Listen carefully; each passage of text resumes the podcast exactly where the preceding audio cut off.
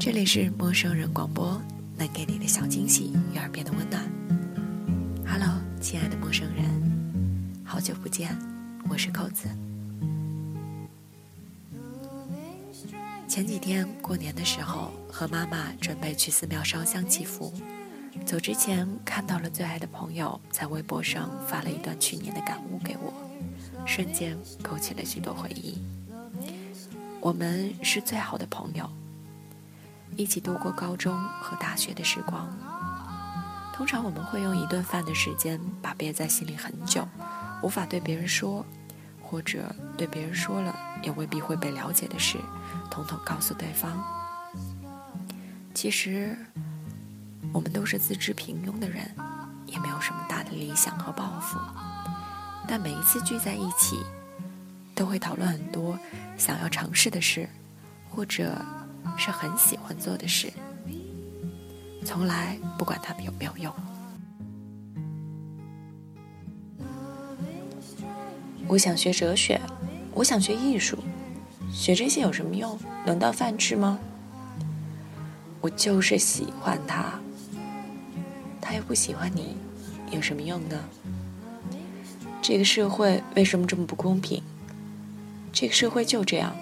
你说这些又有什么用呢？这段话出自推荐过的一篇文章，叫做《别向这个操蛋的世界投降》，不是愤青，是爱情。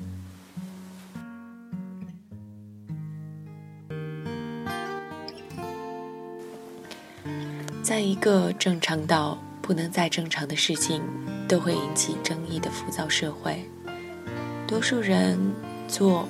或不做一件事，都喜欢用有用没用、赚不赚钱来衡量，好像一切评判和标准都是以有用和金钱来衡量。上大学只是为学一个热门专业，却不问自己喜不喜欢；找工作只是听说这家公司能管饭，却不问自己喜不喜欢这一行；相亲。只是听人说，对方如何帅得惊天动地，或者美得一塌糊涂，却不问自己真正心动的是什么人。总之，当你有一丝的反驳，他们会说：“你说这些有什么用？”是，有什么用呢？我也不知道。起码你能过得快乐，而且你要相信那些无处不在的可能性。年后，我面试一家公司，中国最大的某某网站。复试和初试之间等了十五天，面试很残酷，最后是总监面，两个要一个。当时总监来时间不长，我俩没吃饭的，从中午十二点多聊到一点多。不夸张地说，这是我这几年里面试发挥最好的一次，几近完美。不管是从岗位上、技术上，还是逻辑上、思路上，真的是聊得情投意合。最后，总监问我有什么问题想问的，我说，刚已经聊得很细了，专业上的都说过了，我能不能说自己想说的话？他说可以。从毕业到现在，我一直做的都是自己喜欢的事情。来北京时间不算长，三个小理想实现了。我进到了喜欢的互联网行业，见到了老于，博客被新浪推荐。我不知道现在有多少同龄人做着自己喜欢做的事情，还会不会去做那些重要但不紧急的事情？即使这些事情看起来并没有什么用，也不能赚大钱，比如跑步、看课外书、学英语。充电，或是跟父母多打打电话。然后我敏锐的看到总监眼睛亮了一下，是真的亮了。然后轻描淡写的说了句：“我也是年轻时候过来的。”最后面完总监直接说：“非常欢迎你来公司上班。”这家公司其实很不错。但因为某些原因，清明后我回复说不能去公司上班了。第二天下班，我在外面吃饭时，总监打电话过来。我还是希望你再考虑一下公司。我知道公司在某些方面不太人性化，而且我承诺试用期工资可以再往上调。第二天晚上，我给总监回电话说。其实昨天您争取我去公司上班，我真的是挺感动的。我学校一般，工作经验一般，北京这么多牛人，我何德何能能让您主动打电话挽留我呢？总监接过话说：“不是说你何德何能，只是你身上有一点特别打动我，就是你对互联网的激情，真的让我想起我年轻的时候。”然后总监又跟我聊了很多，给了很多职业上的建议。最后我才知道，这个总监之前是在上家做 VP，也就是副总裁。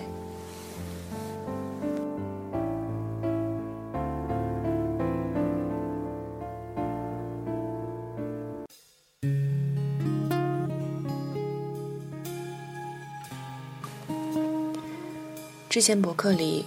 有时我会提到 Andrew，是一个在澳大利亚生活快三十年的台湾人。我认识他是在刚毕业时，我在 MSN 论坛上看帖子，看到一个英文很地道的回复，留了一个邮箱。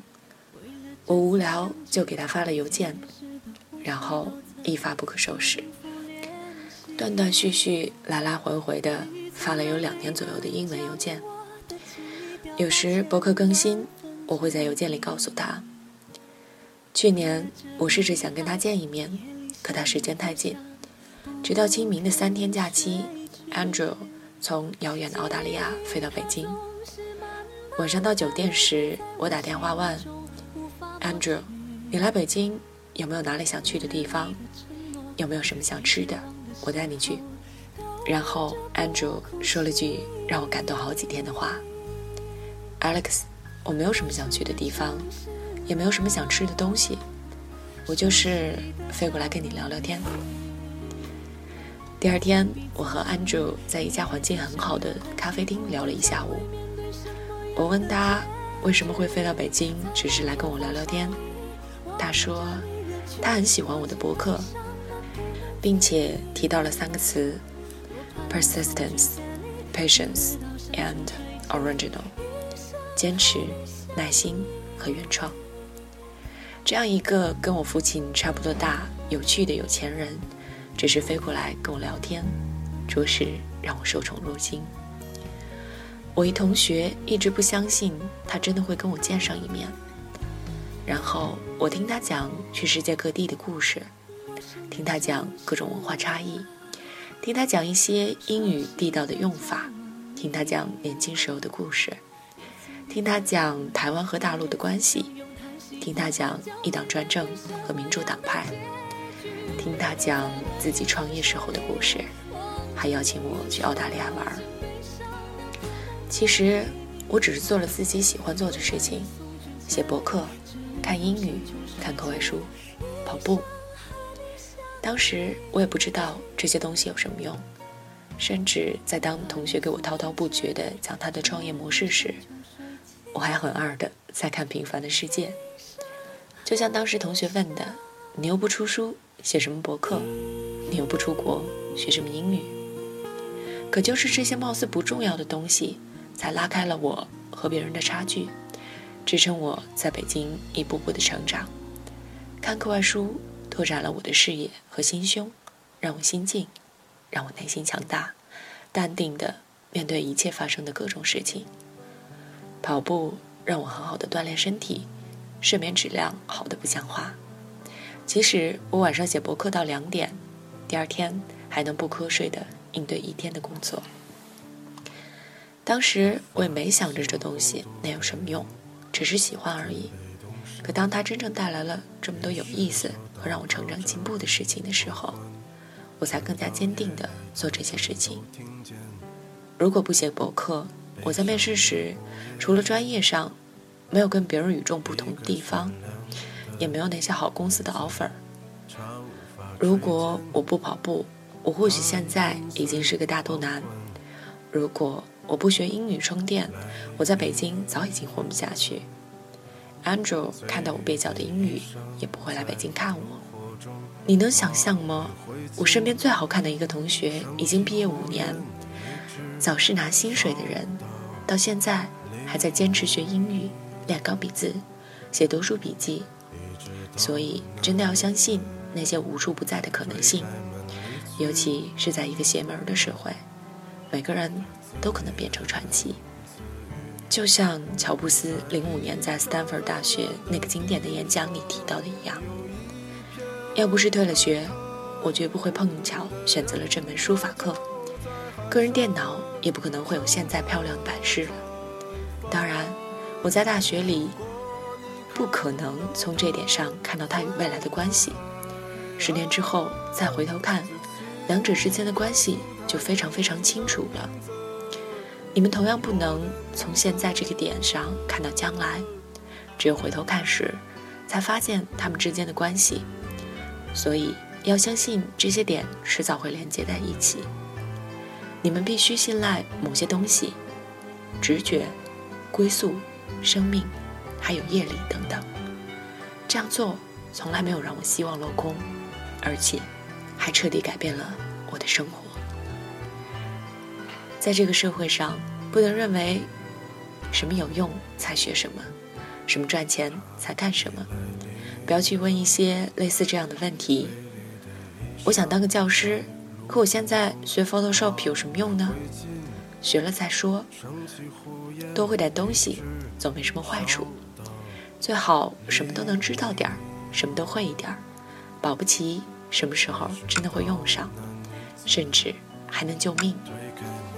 比如，当你在跟同事一起工作时，起码要懂点人际交往学；当你在跟女孩恋爱时，起码要懂点心理学；当你晚上寂寞时，起码你得知道在哪下种子；当你没买车时，起码你得会开；当你钱多时，起码你得会理财；当你买房子时，起码基本的建筑图能看得懂；当你去国外度蜜月时，起码基本的打车和点菜总得会说。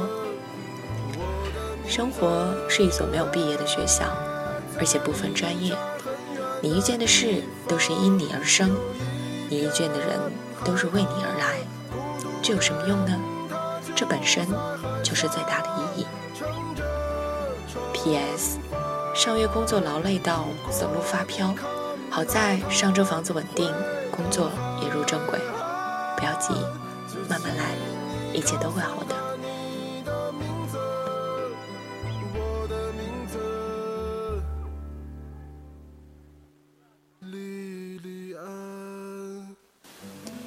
这里是陌生人广播，能给你的小惊喜与耳边的温暖。我是扣子，再次感谢你们的守候。欢迎关注陌生人微信公众号，M M。O O F M，或搜索“陌生人”，声音的声，不是生猴子的生哦。我们情为情情，说不完情意浓。我俩情为情情，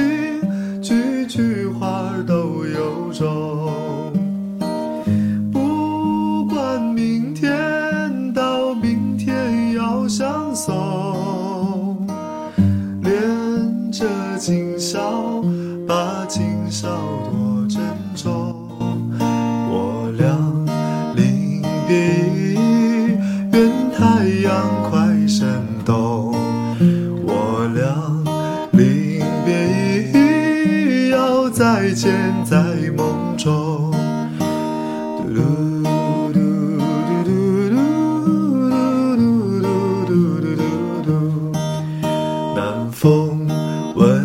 情痴。